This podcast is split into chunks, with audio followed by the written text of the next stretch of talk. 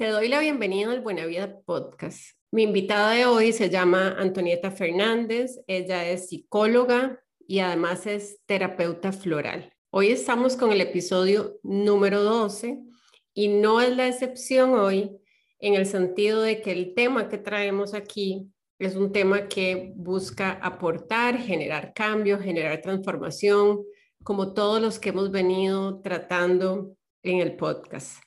Y si conoces sobre la terapia floral, estoy segura que este podcast te va a aportar muchísimo. Pero si no conoces sobre la terapia floral, con mucha más razón te invito a que te quedes, que lo escuches, sea donde sea que estés en este momento y sea lo que sea que estés haciendo, que te permita escuchar, regálate esta oportunidad para conocer sobre dónde nació la terapia floral, de qué se trata, cómo es la terapia floral, pero sobre todo, cuáles son los beneficios que puede aportar en tu vida. Te invito a que te quedes, que conozcas un poco más de esto y quizás te sientas motivada o motivado a poder experimentar sobre la terapia floral como una herramienta que te permita tener más calidad de vida, bienestar, bienestar emocional y físico y al final y al cabo lograr que seas una persona que pueda vivir más feliz, que como siempre les digo, ese es nuestro mayor propósito. Buena Vida Podcast es tu espacio para crecer, compartir, transformar pensamientos, formas de vida, hábitos y hasta creencias. Es un lugar que te invita a que vuelvas la mirada hacia adentro, hacia vos, para que puedas poner la atención a los temas que te pueden llevar a ese lugar en el que quieres estar. El lugar en donde eres consciente de que ser feliz es tu mayor propósito. Buena Vida Podcast es ese espacio en donde te das la oportunidad de conectar contigo. Muchas veces uno enfrenta alguna situación de vida o alguna experiencia de vida o no necesariamente nada en particular, sino que tal vez hay momentos en los que uno siente como que no está bien, que no necesariamente tal vez está en su mejor momento y muchas veces lo que pasa es que no sabemos qué hacer, a quién acudir, cuáles son las alternativas que hay, cuáles son las opciones que tengo. Entonces, justamente a partir de eso es que te invitamos, Antonieta, para quienes están aquí, yo les he contado, es psicóloga, pero además de eso es terapeuta floral. Y la idea es justamente que nos cuentes un poco de qué se trata la terapia floral. Yo por ahí pregunté hace unos días que quiénes sabían que eran las flores de Bach y más o menos andaban como en un 50-50. Algunas sabían, otras no, pero es justamente compartir un poco de esto que es una alternativa de vida que no necesariamente conocen todas las personas y que puede ser una herramienta muy poderosa para generar eh, transformaciones, cambios o hasta encuentros, ¿verdad? Con uno mismo, que ahora Antonieta nos va a explicar mejor. Yo lo digo como desde mi entendimiento pero que entonces eh, sepamos que sí hay otras opciones y, que quizás a veces es cuestión de saber de qué se trata y que no nos suenen como a temas raros, ¿verdad? Porque a veces cuando son, no son como los temas más tradicionales, uno dice, ¿y eso qué? ¿O cómo se come? Entonces, bueno, bienvenida. Gracias por estar aquí, por acompañarnos. Y como les digo yo siempre a quienes están aquí, eh, las que se han unido y quienes están, no es por casualidad, algo probablemente de lo que escuchemos aquí va a resonar y yo feliz de que nos acompañen y de que podamos aportar un poquitito que de eso se trata. Bueno, muy buenas noches y muchas gracias por la, por la invitación. Eh, bueno, hablar de la terapia floral no es como muy fácil, pero voy a tratar de, de hacerlo de la mejor forma. Eh, tal vez para empezar, bueno, que es un sistema, es un sistema terapéutico, tal y como lo, lo dices, eh, se enmarca en un proceso terapéutico y la diferencia que tiene de otros procesos terapéuticos es que utiliza las esencias florales.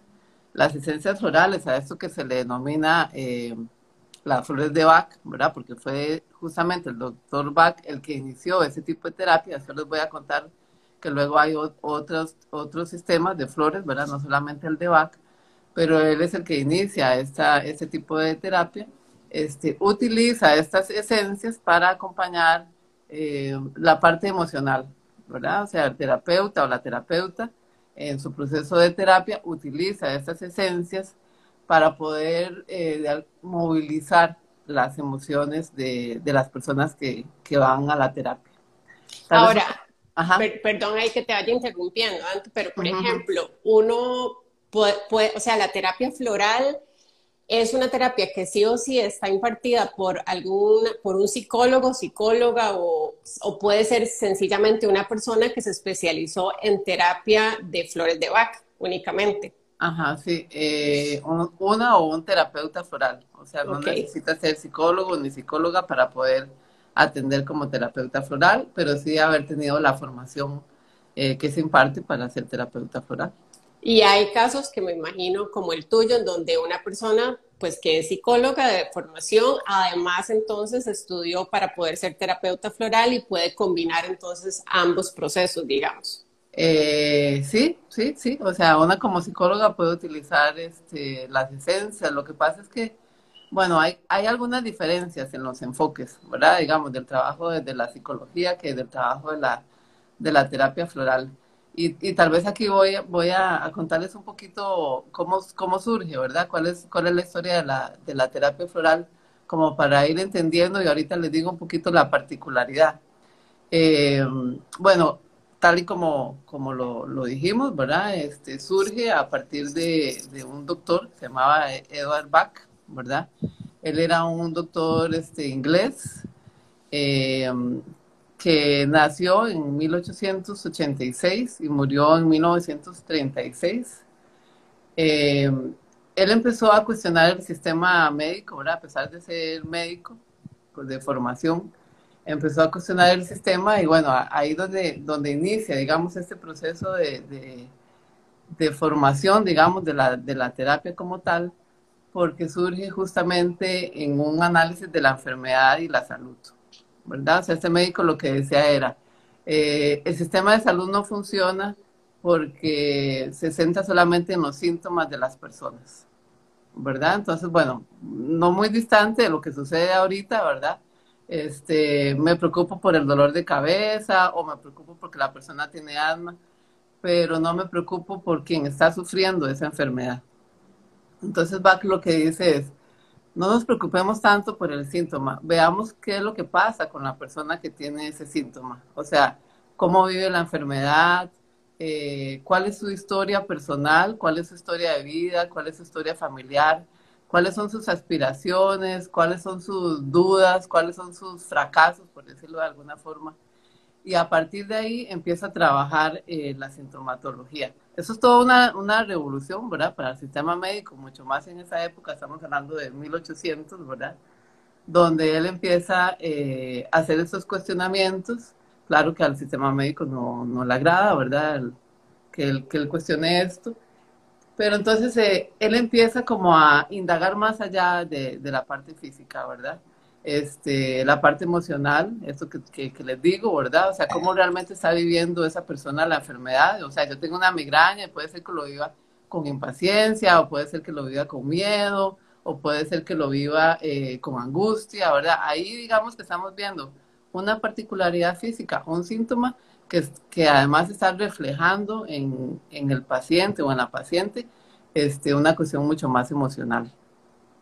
Ok, entonces, eh, para ver si voy entendiendo yo, puede ser que haya una, em, digamos, algún tema físico que tratar que eventualmente inclusive está generando eh, algún síntoma, pero también trabaja la parte emocional, porque muchas veces también los temas emocionales nos generan alguna sintomatología.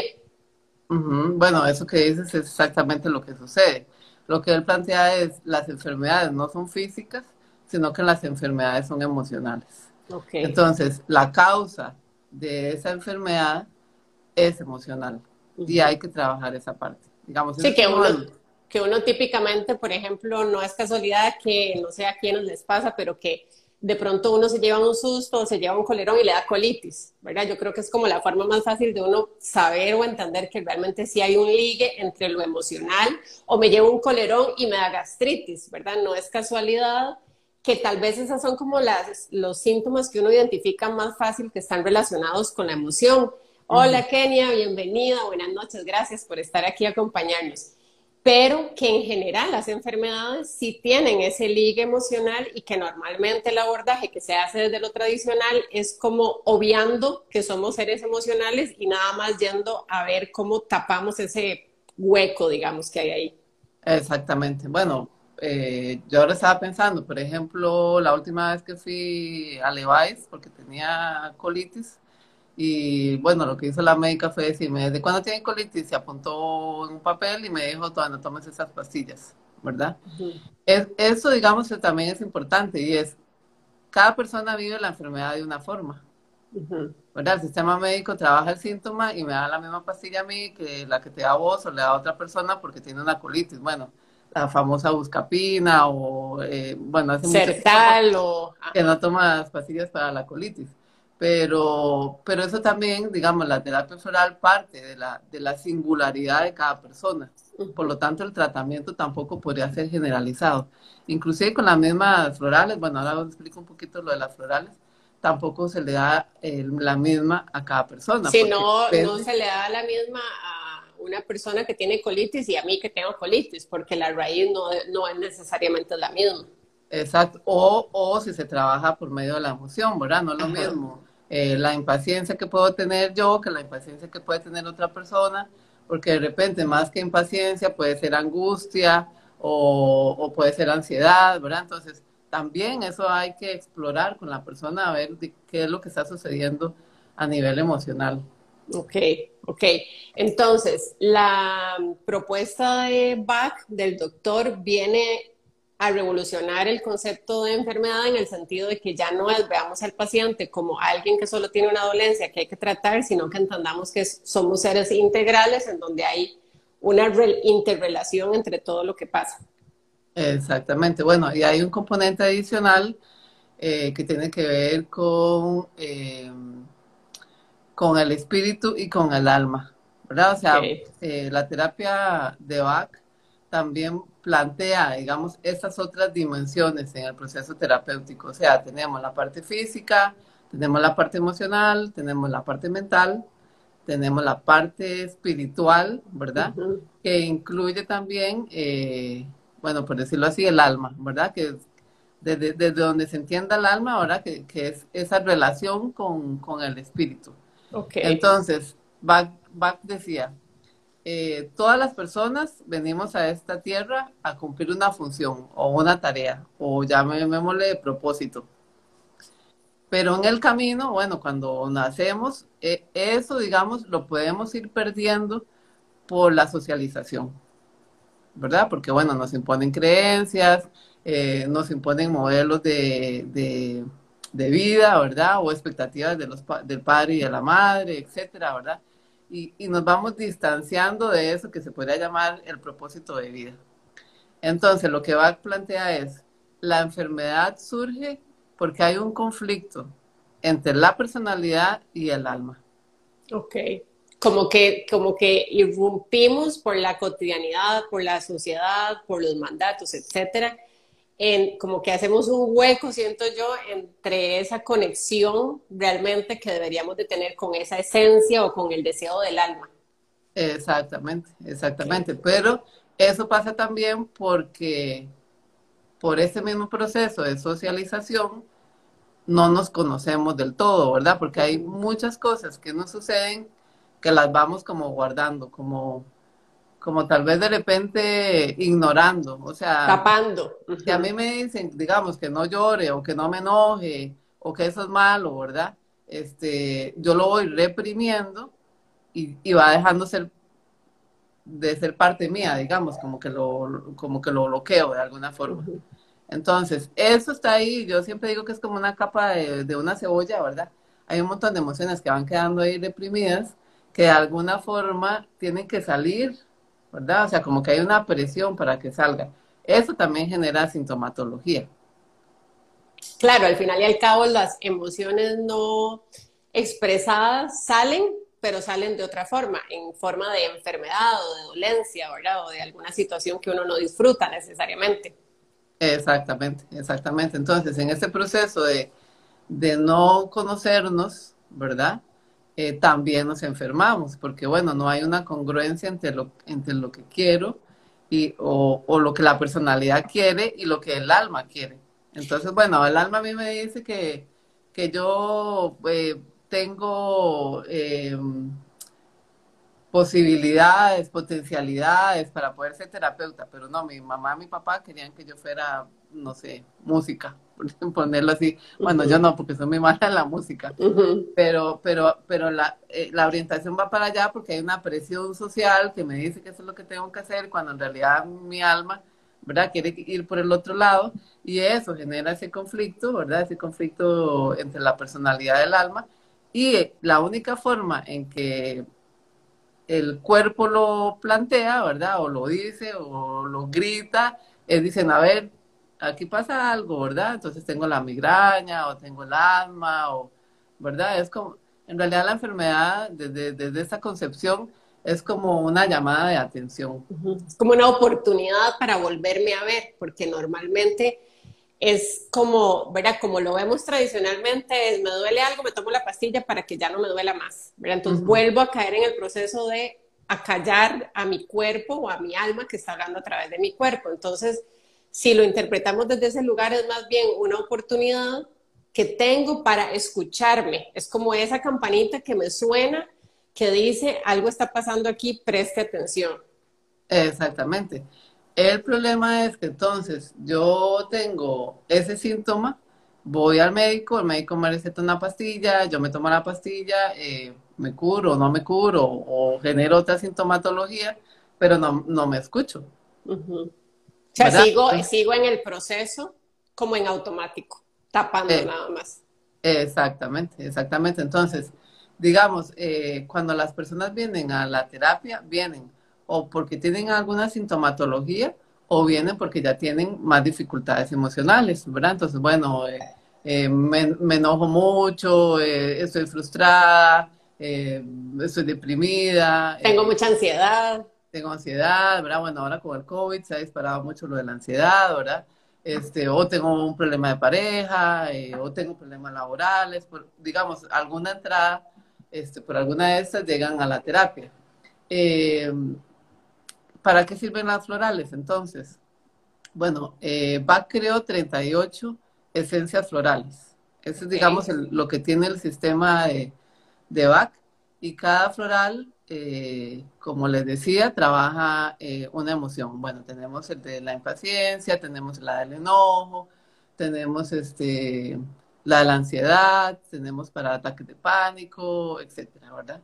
Entonces, eh, bueno, una trabaja en el proceso terapéutico con la persona, bueno, y conocer qué pasa, dónde está el problema, qué tiene que ver con su historia, este, y, y la esencia floral lo que hace es que le da información. A ver, eh, esa información que tiene la esencia floral, que bueno, que es tomada de la energía de una flor, eso iba a preguntar, de hecho, o sea, las 38 esencias son em, extraídas de esa flor en particular que se llama de tal forma. Ajá, bueno, son extraídas eh, de la energía de las flores, menos una que está hecha en un manantial que se llama agua de roca, que está hecho en un manantial donde hay unas piedras y, y fluye el agua ahí, se llama agua de roca justamente para generar la flexibilidad y el poder fluir en la piedra, digamos. Y tiene las dos polaridades, porque eso es muy importante también. Puede ser muy rígido como la piedra o puede fluir como el agua. y, esas, y esas, esas, esas, esencias, o no sé, sí, esencias se le llaman, ¿verdad? Son, eh, o sea, se, se traen, digamos, yo preguntándome, eso se trae de fuera, inicialmente me imagino que surgió en donde vivía Bach, pero ¿hay diferentes tipos de esencias o, si, o solo existen en un lugar específico? Bueno, esas de Bach, que, son como esta, digamos, este sí, se, se, compran. Eh, lo que se llama, bueno, la, la primera esencia, digamos, que es la madre, llama la cintura madre, es la que se saca directamente de la flor. ¿verdad? Eso, bueno, tiene un sistema para hacerse, el sistema de solarización fue el primero, se pone un cuenco con agua, se pone al sol con las hojas de la flor, eso estila, ¿verdad? Y luego se pone en una botellita con brandy, de, esa es la, la primera, la madre. Y luego se hace esta, que es la primera dilución, que es con brandy también. Y con esta ya se preparan las florales que le damos a las y los pacientes. Ok, y cada esencia entonces está relacionada con alguna emoción. Ajá. Exactamente. Bueno, ahí, eh, ok, eh, Bach eh, hizo 38 esencias florales. Tal vez hay un poquito de la historia. Eh, él se enferma y le diagnostican un cáncer de colon y, y él dice, bueno, yo voy a hacer lo que tengo que hacer, ¿verdad? Entonces va, se va a un campo en Inglaterra, allá en Gales, y empieza a trabajar con las, con las florales. Pero es una cosa muy intuitiva. En realidad es que, digamos, Bach era una persona muy intuitiva, ¿verdad? Y podríamos decir que muy espiritual. Entonces, lo que él hacía era que se conectaba con, con las flores más espiritualmente, dependiendo de su estado de ánimo. Pues, entonces, digamos, impaciencia fue la primera flor que descubrió. Eh, él estaba impaciente, ¿verdad? Y, busca en ese campo de flores, ¿verdad? Una flor que le genere tranquilidad. ¿Verdad? Esa es la flor que le llamó la atención. Este, y a esa le pone impaciencia. Esa flor de la impaciencia tiene las dos, la polaridad. O sea, la impaciencia y la paciencia. ¿Verdad? Entonces, depende de lo que uno quiere trabajar con él o la paciente, la utiliza, ya sea que yo lo necesite para alguien que sea muy impaciente, como si lo necesito para alguien que más bien... Que más bien es demasiado paciente. Exactamente, que necesito que se mueva, ¿verdad? Ok. Ahora, él descubre primero, porque él fue, eh, fue en un proceso, digamos, de desarrollo personal de él, donde fue descubriendo las flores. Hace primero 12 flores que le llamó 12 eh, flores de personalidad. O sea, lo que dice es que todas las personas tenemos esas 12. Cada persona dependiendo de su personalidad y de su tarea en el alma. ¿Verdad? Entonces, bueno, la persona impaciente tiene que aprender a ser paciente. La persona eh, que tiene mucho miedo, por ahí una floral que se llama Mimulus, que trabaja el miedo, su tarea es aprender a tener valor. ¿Verdad? Entonces, con cada una de esas 12 hay una tarea por aprender y es lo que él le llamó como el defecto y la virtud, ¿verdad? Y, que están, y, que, y que están, digamos que son complementos. Yo tengo que trabajar la virtud para equilibrar o eliminar el defecto, por decirlo de alguna forma, ¿verdad? Entonces, eh, a ver, Vimulus, eh, Rock Rose, que es para el pánico, ¿verdad? Que también eh, trabaja el coraje. Después de esos 12 curadores, descubre eh, siete remedios más que le llaman los, los siete ayudantes, que él dice que es como para la gente que tiene mucha coraza para poder encontrarse con esa tarea del alma. Y luego descubre 19 más, que son como los 19 remedios eh, que trabajan las crisis de todas las personas, los, los, traumas compartidos, las crisis que tenemos en este proceso de evolución espiritual. Entonces vean que ahí está también el componente emocional y el componente espiritual, porque en realidad es, un, es una terapia integral en el sentido de que coloca la salud, la enfermedad, las emociones, pero esa sanación en un proceso de evolución del alma. Ok, entonces por ejemplo, si yo de pronto, un poco como para que nos podamos ir imaginando, cómo es una terapia floral, ¿verdad? Porque uno, de, uno dice, bueno, es que voy a ir a terapia y normalmente solo la palabra terapia uno se imagina ciertas cosas que, que puede que, que, acierte y puede que no acierte, pero entonces de pronto yo, bueno, y, quizás tal vez aquí inclusive voy a usarme yo de ejemplo, eh, que creo que es una buena forma de, ejemplificarlo. A mí me pasó, por ejemplo, hace como un mes, y bueno, yo les he contado ahí como en diferentes en que me venía sintiendo un poco, a mí me da ansiedad, yo siempre digo que mi mayor, eh, mi mayor alerta es la ansiedad. Cuando yo me empiezo a sentir muy ansiosa y la ansiedad además se me representa en el pecho, no a todo el mundo, de hecho la ansiedad se le representa en el pecho, a mí me da ahogo y me empiezo a sentir como con esa respiración agitada. Entonces, yo ya sé que algo pasa, que creo que esa es la buena parte de cuando uno tal vez ya ha ido aprendiendo un poquito de esto de uno mismo y es, tengo ansiedad, ok, algo está pasando, porque yo sé que es que mi cuerpo me está alertando de que tal vez hay algo que no estoy trabajando. Entonces, en este proceso, eh, hablo con Antonieta y le digo, es que estoy de esta forma, bla, bla, bla. Entonces ya ella me hace una serie de preguntas. Eh, y aquí voy a hacer un paréntesis, Antonieta es mi hermana, entonces ella no me da terapia, digamos, como si fuera cualquier otra persona, sino que en realidad lo que hace es ayudarme a hacer la formulación de las florales específicamente pero sí me hace una serie de preguntas y bueno, entonces me hace una fórmula específica, yo empiezo a tomar la fórmula y lo que sucede que, que pucha, de verdad que a veces uno dice es que es tan extraño que sea como tan efectivo, ¿verdad? Uno dice extraño porque no es a lo que uno tal vez está acostumbrado, pero entonces de pronto los temas que estamos trabajando ahí con las florales que Antonieta pone en esa fórmula son los temas que en particular yo le manifiesto a ella que tengo y ella como terapeuta empieza a entender como cuál es el cuadro, ¿verdad? ¿Qué es lo que yo necesito trabajar? Y les voy a contar, de hecho, no recuerdo el nombre de la floral principal, pero definitivamente tenía que trabajar y sigo teniendo que trabajar o sigo trabajando en la autoexigencia. Yo soy una persona extremadamente exigente hacia adentro y hacia afuera, porque además lo que normalmente no es hacia adentro, es hacia afuera, ¿verdad? Hay como un reflejo.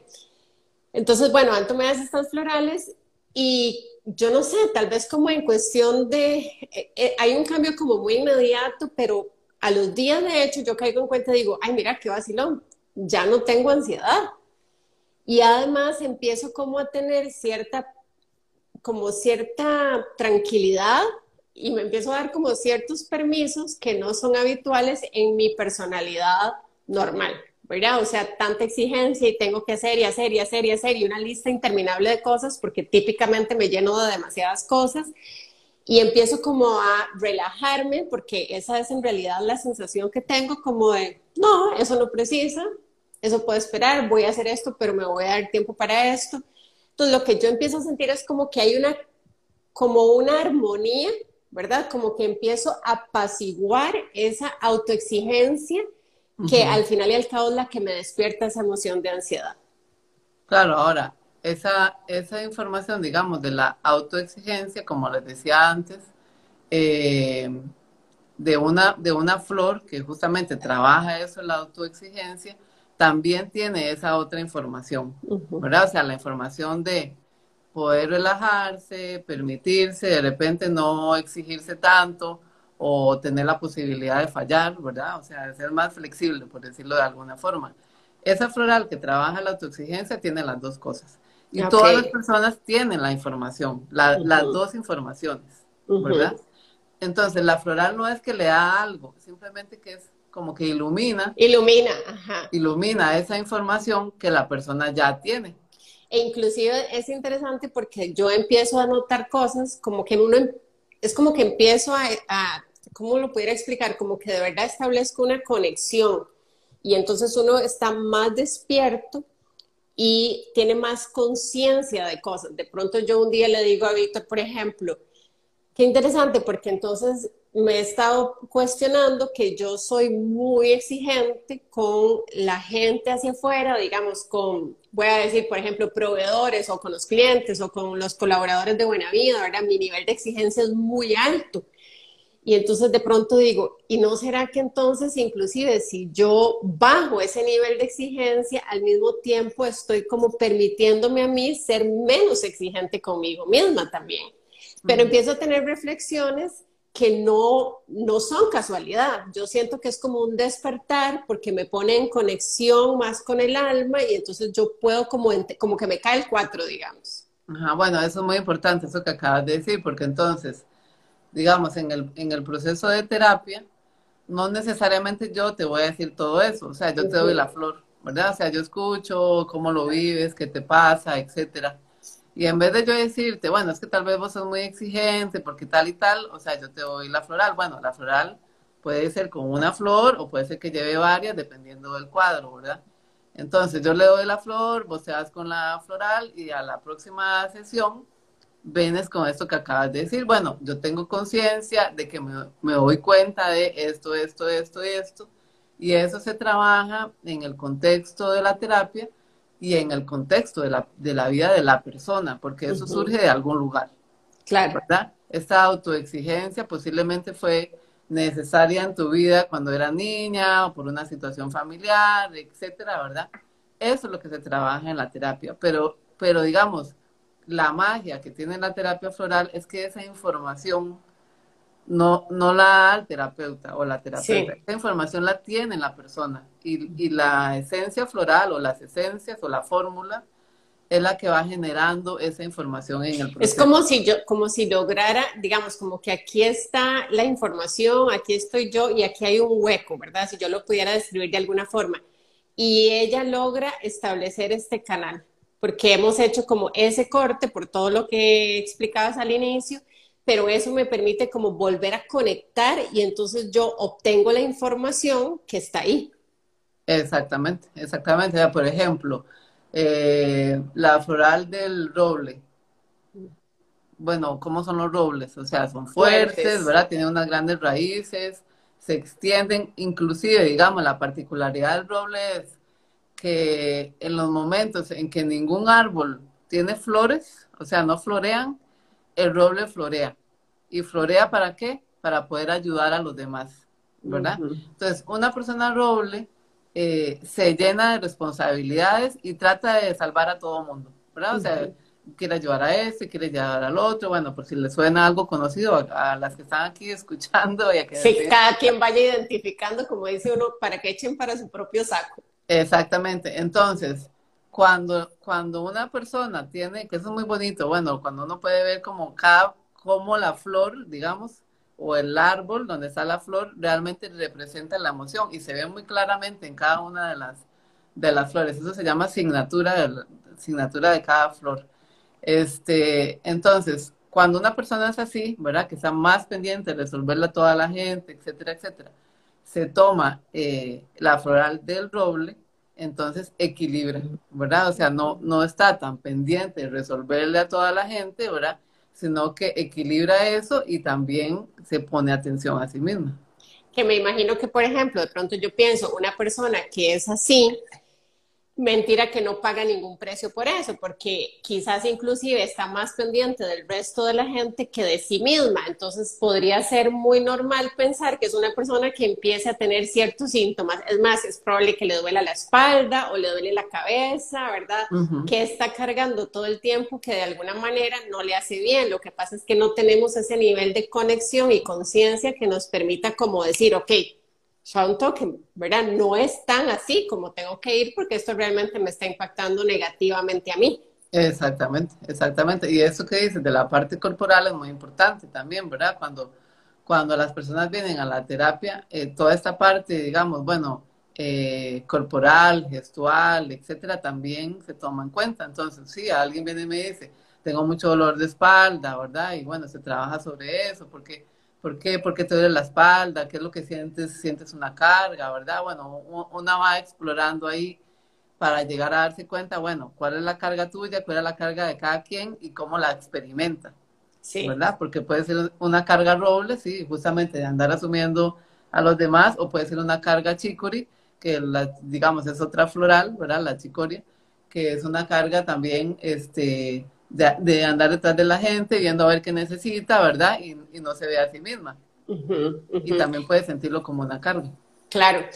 ¿Y, qué pasa, digamos, cuando ya uno ha empezado a trabajar? Digamos, ahorita yo, por ejemplo, me pregunto, bueno, ya se me está... Ah, bueno, y antes de eso voy a contarles algo. Antonieta me hizo la floral para trabajar sobre todo la autoexigencia, que, eh, que yo misma identifiqué, ¿verdad? Que, que por ahí andaba el asunto.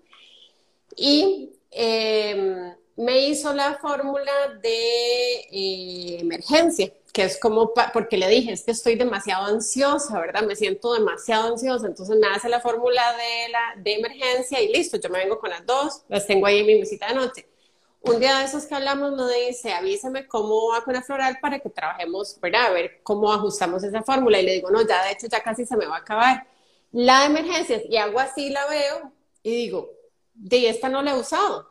Hasta ahí caigo en cuenta de que en realidad ni siquiera la necesité, porque en el momento en que empecé a tomar la floral, esta de, ¿verdad? De la fórmula, me nivelé, ¿verdad? O sea, como que fue tan rápido que yo creo que es lo que a mí más me impresiona, que es que realmente sucede algo tan rápido, como que hay una conexión tan así, tan inmediata, que el nivel de ansiedad que tenía bajó, claro, no bajó por casualidad, les voy a poner un ejemplo, entonces dije, bueno, tal cosa no la voy a hacer, tal cosa la voy a poner por allá, tal cosa, porque estoy consciente de que soy tan exigente que eso me está generando esa ansiedad. Eh, ¿verdad? Y tomo ciertas decisiones que hacen que inmediatamente me tranquilice. Entonces, la pregunta más bien es, ahora, por ejemplo, uno trabaja cierto tema, como en mi caso, sigamos poniéndome como ejemplo, yo logro estabilizarme y ¿qué pasa? Eso es perdurable o puede ser que en algún momento me devuelva ese punto, digamos, de autoexigencia. Bueno, es que depende de qué tan arraigado está el patrón, ¿verdad? O sea, eh, el patrón puede volver y eso es justamente lo que uno tiene que trabajar en la terapia se elimina, hay que trabajarlo, eh, vuelve o vuelve diferente o sale otra sintomatología, ¿verdad? Justamente el proceso es cómo eh, en el proceso de terapia yo puedo encontrar qué es lo que me pasa, ¿verdad? Y cómo además muchas de las cosas que siguen siendo patrones ya ni siquiera son necesarias, ¿verdad? O sea, esa autoexigencia que pudiste haber tenido de niña porque eh, de repente había que resolver algo en el sistema familiar, eh, o, o, el papá o la mamá, bueno, no, no voy a hablar de mi papá ni de mi mamá, porque es la misma, pero... y, aquí está, y aquí está mami, entonces capaz que nos tira una chancleta después. o, o, su hermana, digamos, que también está ahí, ahí la, la asustaba de niña en, en, en, la cama, etcétera, ¿verdad? O sea, todo eso, digamos, que sucedió muchas veces, eh, y esto es lo que habla también de las corazas, ¿verdad? Lo que hacemos es protegernos para no volver a sentirlo. Entonces, eso sigue ahí, pero cuando, cuando se trabaja en terapia y la persona adulta ya se da cuenta de que eso no es necesario, ¿verdad? O sea, que de repente fue una tabla de salvación, ¿verdad? Una forma de protegerse o una forma de funcionar y se da cuenta que tal vez ya no lo necesite, entonces ahí es donde puede irse liberando, pero todo eso implica un proceso de, de trabajo profundo, personal. Claro. Y, y ahí hay dos componentes, eh, la esencia floral como tal, pero también la relación con el terapeuta o con la terapeuta, ¿verdad? Digamos que ahí todos los ingredientes, él o la paciente, las esencias florales y la terapia, o sea, el acompañamiento terapéutico, son los que pueden generar justamente esa transformación en la persona. Y también pienso yo que, sí, que, que es diferente sin subestimar a quienes tal vez nunca han hecho un proceso eh, personal de autoconocimiento y de trabajar esos temas, pero me ponía yo como ejemplo y pienso que también uno como que, como uno se ha trabajado, ¿verdad? Y tiene tal vez la conciencia, que es algo en lo que yo insisto todo el tiempo, ¿verdad? De que el trabajo personal y emocional no termina nunca, ¿verdad? Uno va como subiendo escalones, nada más pero creo que en la medida en que uno va abordándose y va asumiéndose, entonces es más fácil empezar a detectar esas cosas, ¿verdad? Tal vez inclusive la floral reacciona de una manera muchísimo más rápida porque yo estoy más en contacto con mi esencia que cuando estoy tan bloqueada, ¿verdad? Como normalmente estamos cuando no hemos hecho ningún tipo de trabajo.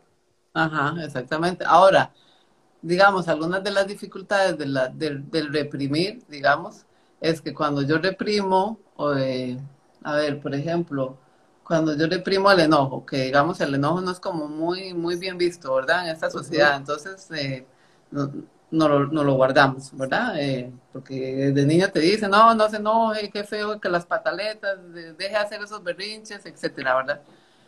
Cuando uno va reprimiendo eso, lo va reprimiendo, es como eh, lo que estás guardando es mucha energía pero esa energía también es positiva, ¿verdad? O sea, esa energía es la energía que uno necesita para hacer proyectos. Tomar decisiones. Para, poner límites, para tomar decisiones, etcétera, ¿verdad? Entonces, se guarda, digamos, lo que se considera negativo, pero también se guarda, bueno, Nuria, mi socia de la danza del alma, siempre dice que también se reprimen muchos, muchos dones, ¿verdad? O sea, se reprimen eh, energías que necesitamos para funcionar. Sí, porque tienen la, porque tienen esa polaridad. Entonces, si reprimo esta parte, también estoy reprimiendo esa otra. Exactamente, y que tiene, y que tiene que ver también con la, con la energía, ¿verdad? Con la, con la energía, digamos, este, como esa, la del enojo. Igual también con, con, el amor, o sea, en el caso, digamos, de la floral del enojo, que hay una floral del enojo, la floral del enojo, digamos, su polaridad es el amor y están en la misma línea, ¿verdad? En la medida en que yo puedo trabajar el enojo, me acerco más al, amor. Exactamente. O el enojo o el odio, ¿verdad? Por decirlo de alguna forma, porque si me enojo con alguien, también tiene que ver con el odio, ¿verdad?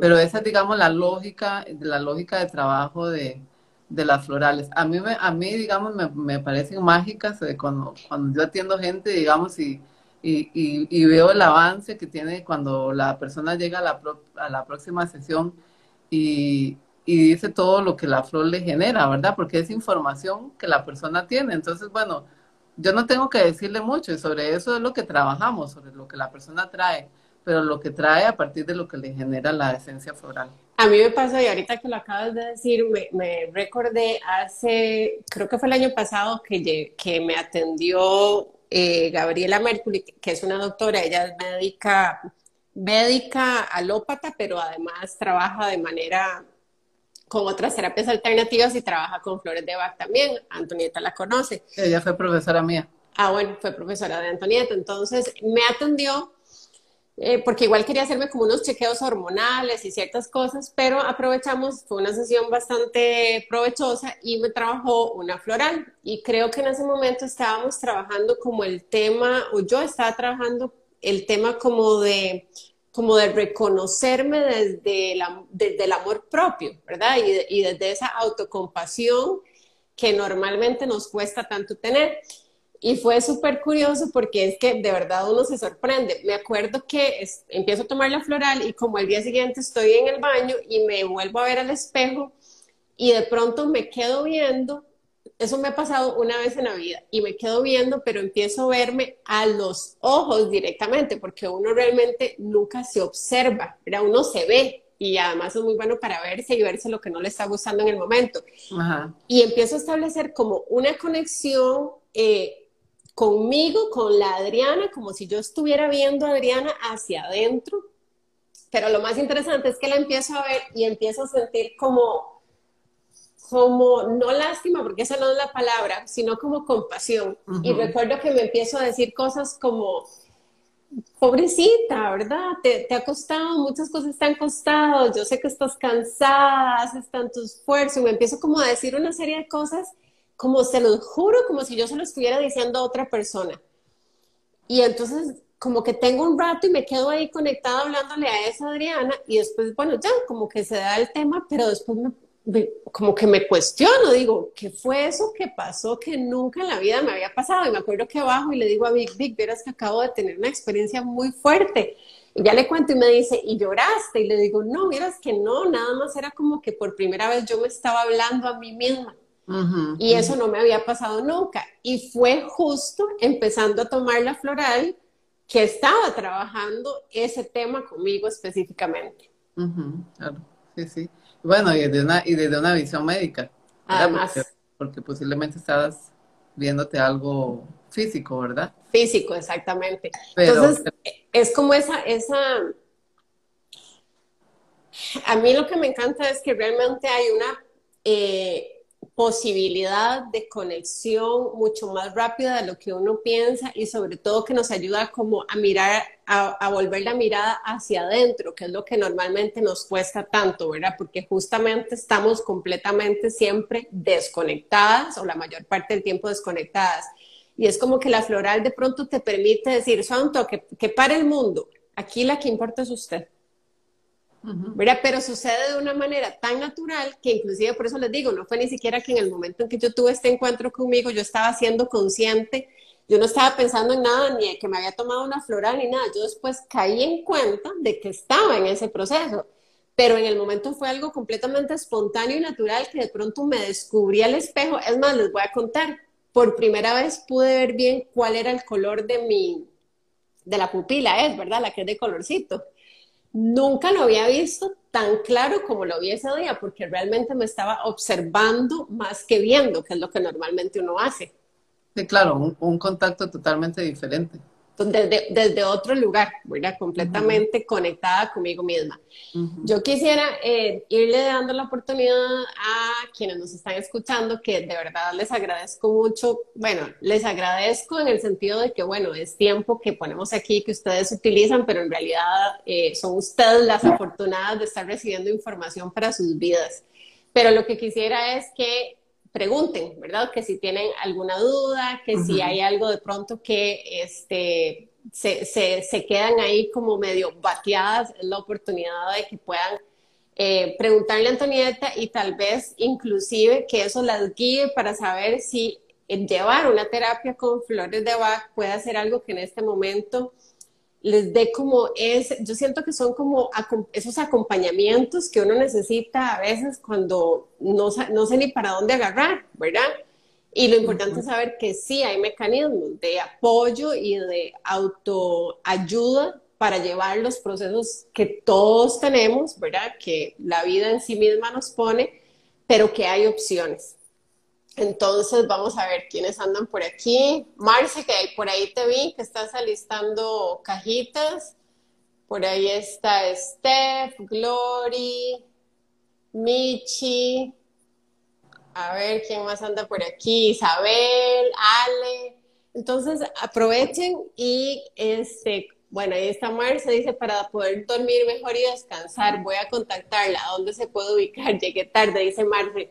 Marce, yo, bueno, Marce y a todas, yo igual, como siempre, voy a dejar el en vivo grabado y voy a dejar los datos de contacto y los subo en una historia por si quieren contactar a Antonieta, entonces que puedan trabajarlo. Una pregunta es, Anto, ¿es siempre indispensable llevar el proceso de terapia? O sea, de proceso de terapia y acompañamiento, o puede ser que uno sencillamente trabaje la fórmula floral. Porque yo creo que inclusive uno, uno consigue las flores de Bach, que, que, no sé si inclusive si es lo correcto, pero que hasta dicen, ¿verdad? Flores de Bach para el insomnio, o así como consigue uno la homeopatía. Ajá, exacto. Bueno, hay, hay alguna gente que la, que la vende. Eh, bueno, digamos, desde mi perspectiva, no es lo adecuado, porque prácticamente estaríamos haciendo lo que dije al principio, trabajando, trabajando la terapia floral como alopatía, porque no es lo mismo. Entonces, la ansiedad tuya que la ansiedad que puede tener otra persona. ¿verdad? Sí, puede ser que el síntoma sea la ansiedad, pero que en realidad la floral que yo necesito no es la misma que necesita Marce, por ejemplo. Exactamente. Bueno, creo que dijiste ahora lo del, dijiste lo del insomnio. Eh, Marce dijo que le cuesta descansar y sí, de hecho yo lo hemos hablado, Marce me ha contado, ella lo que dice es que es demasiado electrín y le cuesta permitirse descansar. Ok, entonces, bueno, habría que ver, o sea, iba a hablar del insomnio porque hay, hay gente que hace la fórmula del insomnio, pero no toda la gente el insomnio le da igual, es, y eso hay que explorarlo, o sea, alguien puede ser que no se duerma, alguien puede ser que se duerma y se despierte, puede ser que le esté dando vuelta a la cabeza con cuestiones del trabajo o, con, cuestión, con problemas familiares, etcétera. Otra persona puede ser que no, ¿me entienden? entonces, la fórmula es específica para cada persona, no es una fórmula que yo compro. Y a mí sí me parece, digamos, importante eh, resaltar eso, o sea, la, la terapia floral están marcadas en procesos terapéuticos. Ok, por ejemplo, aquí nos pregunta eh, Pau Barrantes, dice, hola chicas, súper interesante, pregunta, ¿cómo se toman y cada cuánto se hace la sesión? Bueno, eh, habitualmente se hace una sesión por mes y, y, la dosis depende también, depende del caso. Por lo general son cuatro veces, cuatro, cuatro gotas, cuatro veces al día pero también depende de lo que se esté trabajando. O sea, puede ser que sea dos veces al día o puede ser cuatro veces, o si es alguien que está en una crisis que se necesita que salga más rápido, se le da más, más, este, más veces, más tomas al día y luego se va regulando dependiendo de, del caso. Algo importante, Anto, es que eh, las flores de Bach no tienen ningún efecto secundario, ¿cierto? No tiene ningún efecto secundario. Ok, o sea, lo que me estoy tomando me va a ayudar, mas no va a desatar nada en mí que, que vaya a afectarme. A menos que sea que eh, si estoy trabajando la impaciencia y de pronto estoy más tranquila, eso me afecte, cosa que difícilmente, como les decía, yo más bien ahora estoy pensando que realmente no tengo muchas ganas de hacer demasiado. y digo, qué rico, porque en realidad normalmente soy tan electrín, como dice Marcy, que estoy en una etapa en donde digo, no me interesa correr, me cansé de correr, me cansé de ir tan desesperada por la vida y no poder disfrutarme más el momento. Entonces, yo no creo que eso me atente en lo más mínimo. Eso no significa que estoy dejando de trabajar. Solamente estoy más en balance con lo que realmente quiero, que es escucharme más, darme más tiempo, entender que la vida, ¿verdad? No es tan en carrera como yo necesariamente la, la pongo. No, cualquier persona puede tomarlo, inclusive si es sobreviviente de cáncer, como pregunta ahí la. Ah, sí, Marce pregunta. Ajá. Cualquier persona puede tomarlo, no, no, no, no, tampoco produce ninguna contraindicación con otro medicamento. Eh, lo único que puede pasar de repente es que no haga nada. Pero bueno, eso también nos da información. Sí, sí, eso también es importante. Ok, vamos a ver por aquí, dice Elcita, hola Elcita, ay, qué lindo verte. Dice, hola chicas, ¿cómo están? ¿Dónde puedo leer más del tema y dónde las puedo conseguir? Sí, ahora, bueno, creo que vas a dar el contacto. Tal vez este sí es importante mencionarles. Bueno, yo, yo este, trabajo en un espacio que se, se llama La Danza del Alma.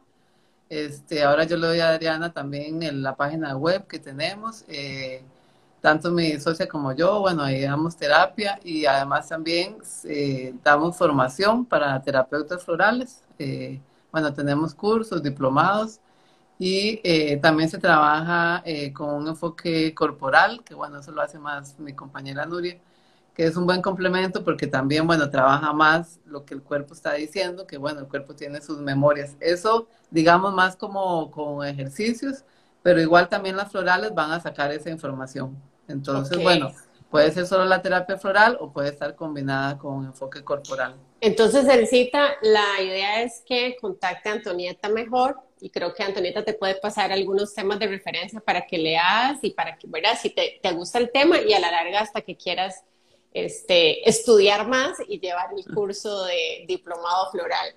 Y en la, en la, página web, y bueno, tenemos Facebook también, hay información también de la ¿Cómo aparece, Anto, digamos, en página web es la danza del la alma? danza del alma.com. Ok, la danza del alma.com y en Facebook. Eh, la danza del alma, un espacio para sentir.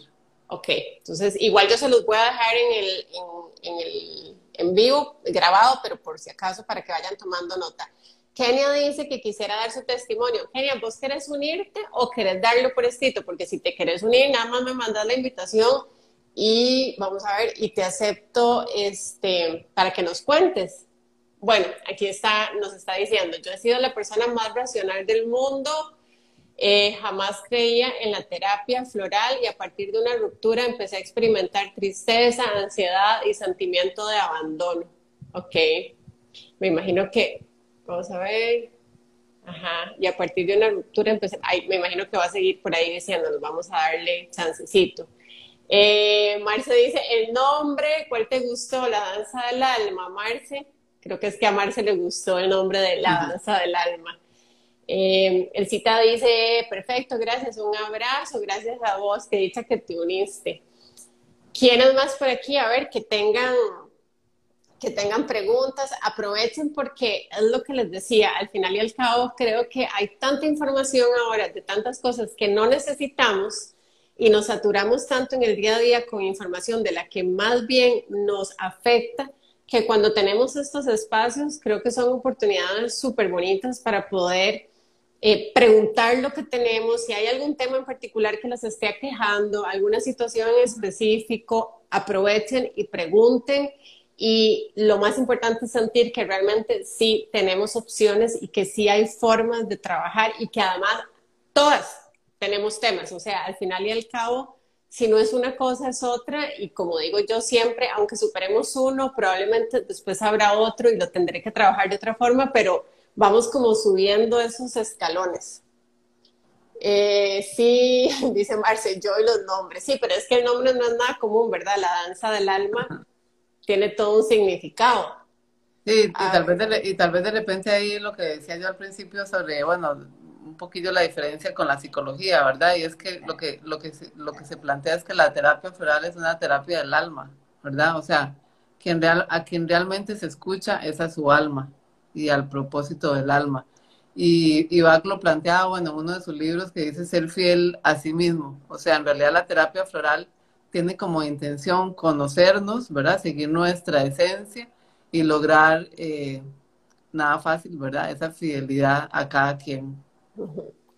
Marce, y todas en realidad es que me resonó con todo lo que soy, dice Marce. Como les dije, no es casualidad quienes estamos aquí, hay una razón para eso. Dice, ok, Kenia dice, continuando con la historia, es increíble lo que hizo la terapia floral. La formulación era específica para mí. En muy poco tiempo me sentí liberada, experimenté el sentimiento de y que podía, vamos a ver, experimentar sentimientos de perdón, supongo, y que podían depender de mí. Pero me, hace, me, llama mucho la atención eh, que Kenia nos lo cuente porque yo conozco a Kenia virtualmente como a casi todas por aquí. Es chica buena vida y yo sé que Kenia es una persona racional y además escéptica. ¿verdad? Que yo creo que eso es un tema importante. Estos temas suelen ser temas donde una persona escéptica, ay, como que les pone pero, ¿verdad? Como que dice, esos son brujerías y esos son cosas así como, ¿verdad? De, de, de, Pachamama y en realidad eso no necesariamente funciona. Entonces, el tener tu testimonio me gusta mucho porque quizás si lo cuento yo es más fácil para mí porque soy una persona cero escéptica de estas cosas, porque lo he vivido y porque lo he experimentado, pero el que lo diga Kenia es un muy buen ejemplo, ¿verdad? De que aún y cuando hay una persona escéptica, la floral hizo su trabajo, ¿verdad? Al punto de que nos lo esté contando. Bueno, eso pasa mucho. O sea, alguna, algunas personas llegan y dicen, bueno, yo no creo en eso. Y yo siempre les digo, pruébelo. Y bueno, cuando lo prueban y se dan cuenta, entonces ya creen, ¿verdad? Pero bueno, esa es una posibilidad. O sea, si yo no conozco algo, tengo, digamos, algún nivel de incredulidad o de escepticismo, ¿verdad? Bueno, totalmente válido. Pero siempre está la posibilidad de probarlo. Sí, quizás lo que, lo que no debería pasarnos es que porque tengamos duda nos privemos de la oportunidad, porque puede ser que de verdad ahí encontremos un espacio en donde a la larga y hasta podamos trabajar temas que no hemos podido trabajar de otras formas. Dice Kenia, ah bueno, Marce dice, y la energía de Antonieta es de ir ya a que nos acompañe en un proceso. eh, dice, Kenia dice, ajá, que empezó a experimentar eh, sentimientos de valía, lloraba mucho y un día sentí equilibrio es eso, ¿verdad? Justamente, es como que de verdad uno se da el permiso de cosas que normalmente uno, es que uno va en automático en la vida, ¿verdad? Uno va en automático y realmente no, no se da o no tiene esa posibilidad de conectarse con, con hasta su autosanación, ¿verdad? Porque yo creo que somos seres tan sabias y el alma es tan sabia que si realmente establecemos esa conexión, logramos ese balance y logramos ese equilibrio. El problema es que no le damos la oportunidad para hacerlo. Em, entonces lo, lo, que les decía es eso, ¿verdad? O sea que muchas veces también, bueno, no es fácil contactarse con, con el dolor. Lo que pasa es que, bueno, evitamos tanto contactarnos con el dolor que no salimos de ahí. Eso iba a decir, ajá, Priscila dice, quiero unirme. ¿Quieres unirte al en vivo, Priscila? Porque si quieres unirte, entonces es cuestión de que nos mandes y te, y te, y te unimos aquí para, me imagino que es que querés contarnos algo. Y bueno, este espacio es de ustedes. En realidad, como lo he dicho yo siempre, lo que a mí me encanta de este espacio es que mándanos una invitación, mándame una invitación y así yo te puedo aceptar. Como en esta cuenta no se comercializa nada, yo no monetizo mi cuenta, en realidad es un espacio en donde la gente que está aquí eh, es gente que realmente está interesada en estos temas y es parte de lo que yo disfruto un montón. El otro día le decía a Víctor, qué vacilón, porque ahora como es poquita gente me doy cuenta cuando me deja de seguir, de pronto me dice dos personas menos y no crean, me pegan el ego, ¿verdad? Como que de pronto dije, ¿y por qué me dejaron de seguir? Y después digo, bueno, en buena hora, porque si no me están siguiendo es porque no encontraron aquí nada que realmente les aporte y de eso se trata, ¿verdad? Vamos a ver. Ahí está. Bueno, Kenia dice, tienen que darse la oportunidad. A ver, alguien más, porque ya, ya casi que tampoco la idea es aquí robarles toda la noche. Yo sé que Kenia, por ejemplo, está trasnochada, porque Kenia es de las que se duerme a las 8, así que valoro doble que estés aquí acompañándonos. Pero no sé si quieren saber algo más. Como les decía, yo, de hecho, empecé esta serie de envíos a partir de este proceso personal. Por eso estuvo Ernesto aquí también la vez pasada, porque yo yo tengo eso, que es una ventaja a partir de mis procesos personales, yo logro identificar que estoy mal y busco qué hacer, ¿verdad? O sea, lo importante es entender que sí hay formas de apoyarnos y de acompañarnos, porque a veces uno tal vez quiere como a huevo salir de esto en lo que estoy y sentirme bien, y no necesariamente uno tiene a veces las herramientas para poder salir de eso solo. Así es. Y también es, y también es importante, eh, a ver, yo, yo he hecho mucho proceso personal también y, yo digo que entre, entre más me conozco, más me libero. Y entre, y entre más me conozco, mejor estoy conmigo misma y también con las demás personas, ¿verdad? Porque puedo ser más yo, más, este, más honesta conmigo, más honesta con las demás, con las demás, con los demás. Pero como decís, es un proceso de mucho tiempo, o sea, no se acaba, de repente que conocerse es una cuestión de toda la vida. Pero bueno, existen esos espacios y esos procesos de acompañamiento que, que son muy valiosos, o sea, realmente para mí es como mágico. Sí, sí, y, ojalá inclusive también que a partir de estos espacios podamos compartirlo con otras personas. Yo me ponía a pensar un día eso y yo decía, a mí me encanta este espacio porque yo siento que conecto con mi eh, propósito del alma, que es apoyar en procesos de transformación. Entonces yo digo, qué bonito, porque al final yo no hago nada, yo nada más soy el puente que puede establecer una unión entre, por ejemplo, Antonieta y alguien que necesitaba escuchar de esto, o entre Ernesto y alguien que necesitaba escuchar de Ernesto, porque de eso se trata justamente, de que podamos dar a conocer y que entendamos que sí hay opción, ¿verdad? Porque yo creo que no hay nada peor que sentirse uno que no está bien y no saber qué hacer, ¿verdad? No, no saber que realmente hay otras alternativas y que no solo se trata de ir a Levi's o de ir a medicarme o de sentirme que realmente estoy loca, porque a veces uno cree inclusive que lo que le pasa a uno no le pasa a nadie más y todo lo contrario. Yo creo que de, de una u otra forma pasamos por situaciones todas que de alguna manera nos unen también. Kenia dice, Antonieta, sabrás de mí. eso es una amenaza, eso es una amenaza, Kenia. Porque puso el corazoncito en la mano, me parece que no es amenaza. No es amenaza, es algo positivo, exacto. Dice Marce, adivinen ayer, una y 15 AM montando una PPT. Unos sueños, unos sueños necesitan de otros proyectos para poder crecer. Lo que pasa con Marce, que yo que la conozco un poquito, es que es eléctrica bueno, por algo es publicista, porque si no, no fueras publicista. Yo no me imagino una publicista muy pasiva, ¿verdad? Pero, este, pero sería bueno, Marce, también, quizás a la larga, de que, que logres conectar un poquito con esa otra parte más zen que de fijo tienes, nada más que seguro está un poco. Esa es la que está dormida en realidad. Marce no duerme, pero su parte zen, porque su parte zen es la que está un poco dormida. Ok, vamos a ver. Chicas, ¿hay alguien más que tenga alguna duda? Sin ninguna vergüenza, aquí se vale preguntar absolutamente de todo. Para eso es este espacio. Yo en realidad este, les conté inclusive mi experiencia desde la vulnerabilidad que significa uno reconocer sus temas, ¿verdad? Yo lo que les decía, soy súper autoexigente, súper demandante conmigo misma y eso no necesariamente es bueno, ¿verdad? Yo creo que uno tiene que tener esos equilibrios.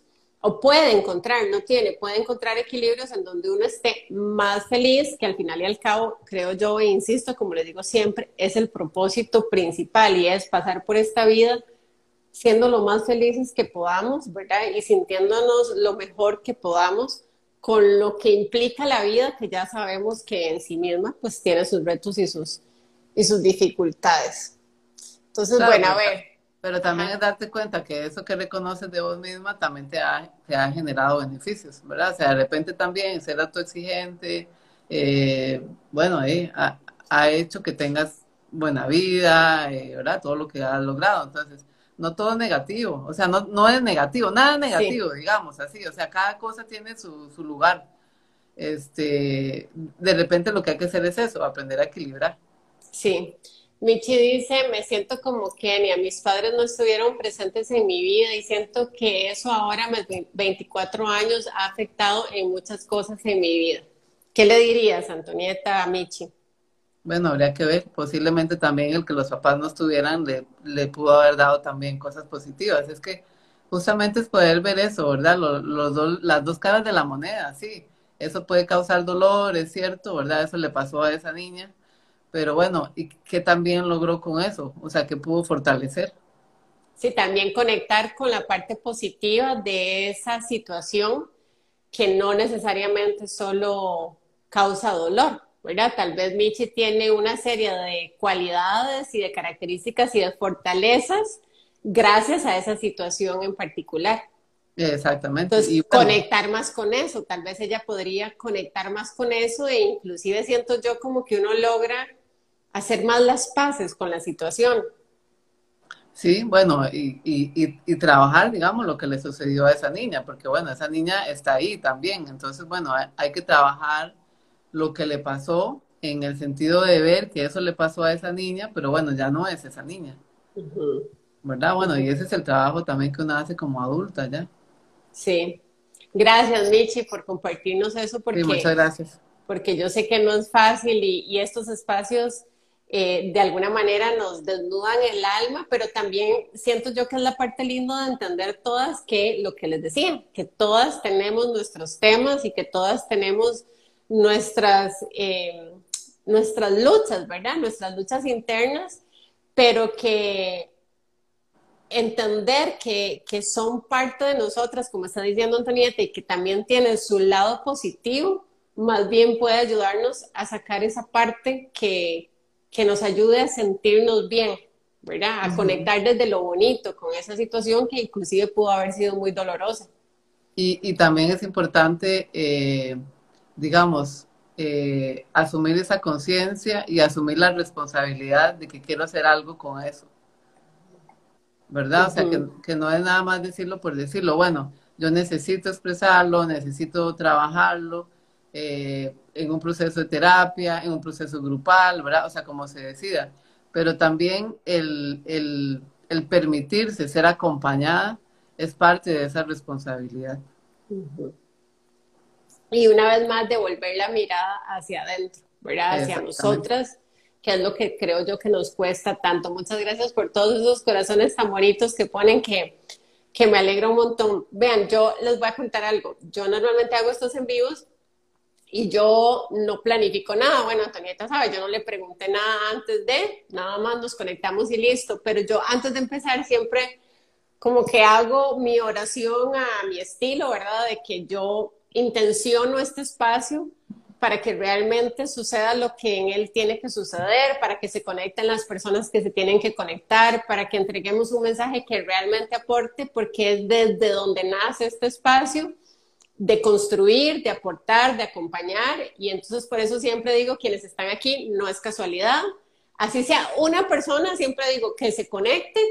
No me importa, mi ego tiene que aprender a manejarlo, así como cuando se van dos o tres, dejan de seguirme, pero entiendo que realmente esa era la persona que tenía que estar ahí para escuchar el mensaje. Y hoy han habido más de 25, 26, 27 personas, 23 ahorita, y yo pongo el ejemplo de algo que escuché siempre y es, uno tiende, hola, este, ahí está Vivi también saludando, de que si estuviéramos en un auditorio, 25 personas es mucha gente.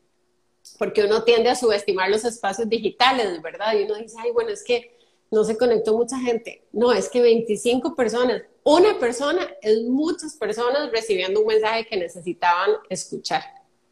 Sí, y, lo otro que también es importante, eh, yo creo en generar comunidad. ¿Verdad? Eso es. muy importante, o sea, sentir, sentirnos que no estamos solas, que no estamos solos, ¿verdad? O sea, que, que, hay, que hay otras personas que nos pueden escuchar, que podemos compartir y que tenemos esos espacios a, mí me parece que son muy importantes.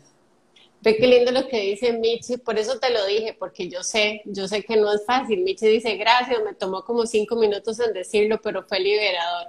Por eso te lo agradecí con tanta, ¿verdad? Desde el corazón, porque yo sé que, que no es fácil, ¿verdad? Que abrir, denudar el alma y decir esas cosas puede sonar muy fácil, pero solo uno sabe lo que realmente significa para uno. Eh, Kenia dice, así es, es mucha gente, excelente, Anto, todo lo que compartes. Y vean, algo interesante. Rosé, esa es Rosé, mi amiga. Ah, Rosé, Rosé. Algo, algo, dato curioso nada más también, Anto tiene, que serán como 20 años de hacer trabajo con mujeres. En realidad se ha enfocado en trabajar con mujeres. Entonces también yo creo que eso le da una sensibilidad especial en el sentido de que sabe muy bien que padecemos todas las mujeres, que vivimos todas las mujeres, qué luchas tenemos, ¿verdad? Con qué cosas realmente nos enfrentamos y entonces hace un acompañamiento además desde otro espacio, que yo creo que también eso lo necesitamos porque, porque hay una conexión diferente, ¿verdad? Ha habido un trabajo ahí del alma fuerte en, en acercarse y tener a mujeres ahí acompañándolas. Kenia dice muchísimas gracias, muy lindo espacio, gracias a las dos. Con mucho gusto. Ah, entonces, si tuvieras que cerrar con algo, así como que nos, fuéramos a dormir hoy todas con el alma muy llena, ¿con qué cerrarías?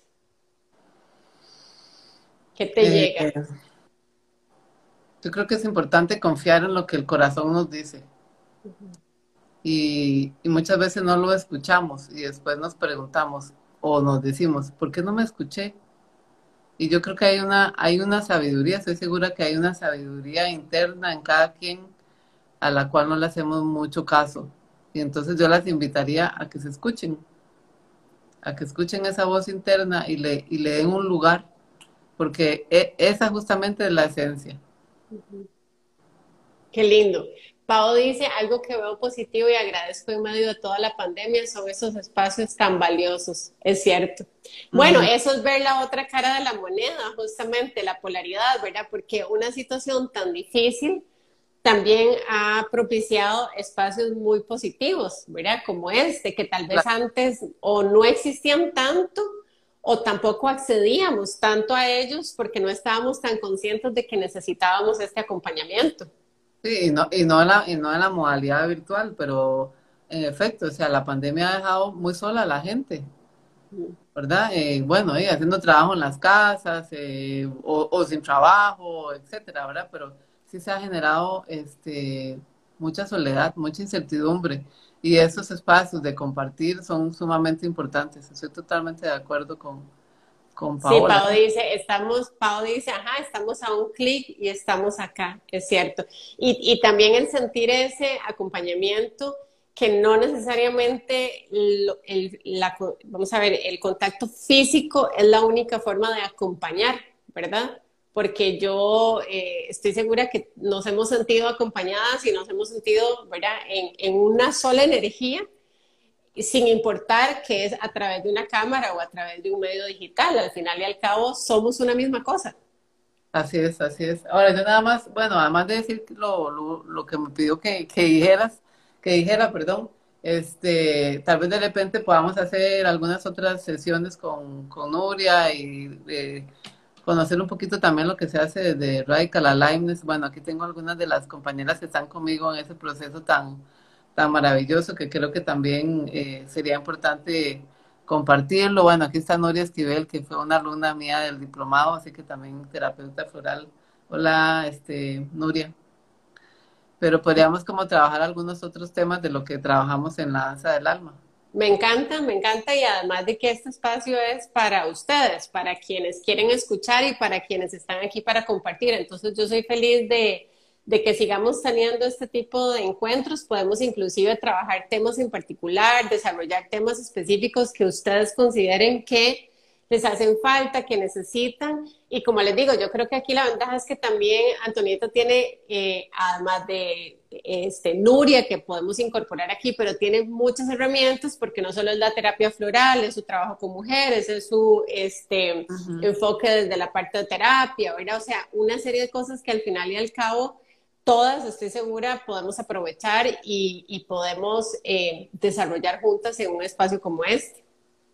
Exactamente. Yo me doy a la tarea, feliz de la vida, de, de seguir este, convocando y bienvenidísimas a todas las que se quieran seguir uniendo este, para que hagamos sesiones de este tipo y, abarquemos esos temas que yo, yo sé que todas este, vamos a aprovechar un montón y definitivamente me incluyo. Yo soy la primera que me nutro, de hecho yo siempre digo, al final yo soy el contacto, pero la que se va nutriendo de todo esto este, soy yo y sobre todo también con la energía de ustedes ahí acompañándonos, que yo le agradezco un montón. Bueno, entonces vamos a ver si ya escribe el Nuria, que dice muchas gracias por este espacio, la excelente charla. A todas, y digo a todas porque estoy 99% segura que no hay ningún hombre y no voy a excluir, todas somos mujeres. Yo creo que yo vi por ahí uno, pero no sé. Ah, sí, aquí hay un hombre. Ajá, F. A. Cruz, que no sé si todavía está por ahí o donde vio tantas mujeres salió corriendo. Pero si estás por ahí, muchas gracias por acompañarnos, valiente hombre que se quiso unir a todas estas mujeres y a todas las que nos acompañaron, muchas gracias, se los agradezco un montón. A Kenia que está trasnochada, que yo sé que está súper trasnochada, a Marce, Marce vaya duerma, hoy no trabaje hasta la una, acuérdese de la niña y lo que usted no le haría a esa niña. Y a todas muchas gracias, la pasamos súper bonito, espero que descansen rico, recuerden escuchar el corazón, como dijo Anto, de eso se trata, de ponernos más en contacto con nosotras mismas. Anto, muchas gracias por acompañarnos y que sea la primera de, o el primero de muchos encuentros tan bonitos. Espero que hayas disfrutado muchísimo el contenido del podcast de hoy. Quiero invitarte a que compartas esta información con aquellas personas que consideres que se pueden beneficiar de estos temas todo lo que hablamos en este podcast tiene que ver con calidad de vida, con salud, con estilo de vida saludable y mm, merece ser compartido. Entonces, no te quedes con esta información solo para ti, compártela. Te aseguro que puede haber muchas personas, pero con solo una que se puedan beneficiar a partir de que lo compartas. Realmente eso va a ser valioso para esa persona. No olvides darle seguir al Buena Vida Podcast y de esa forma te vas a enterar cada vez que lanzamos nuevo episodio. Nos vemos. Chao, chao. Hasta aquí nuestro Buena Vida Podcast de hoy. Recuerda que todos los domingos, 7 de la noche, tenemos nuevo episodio.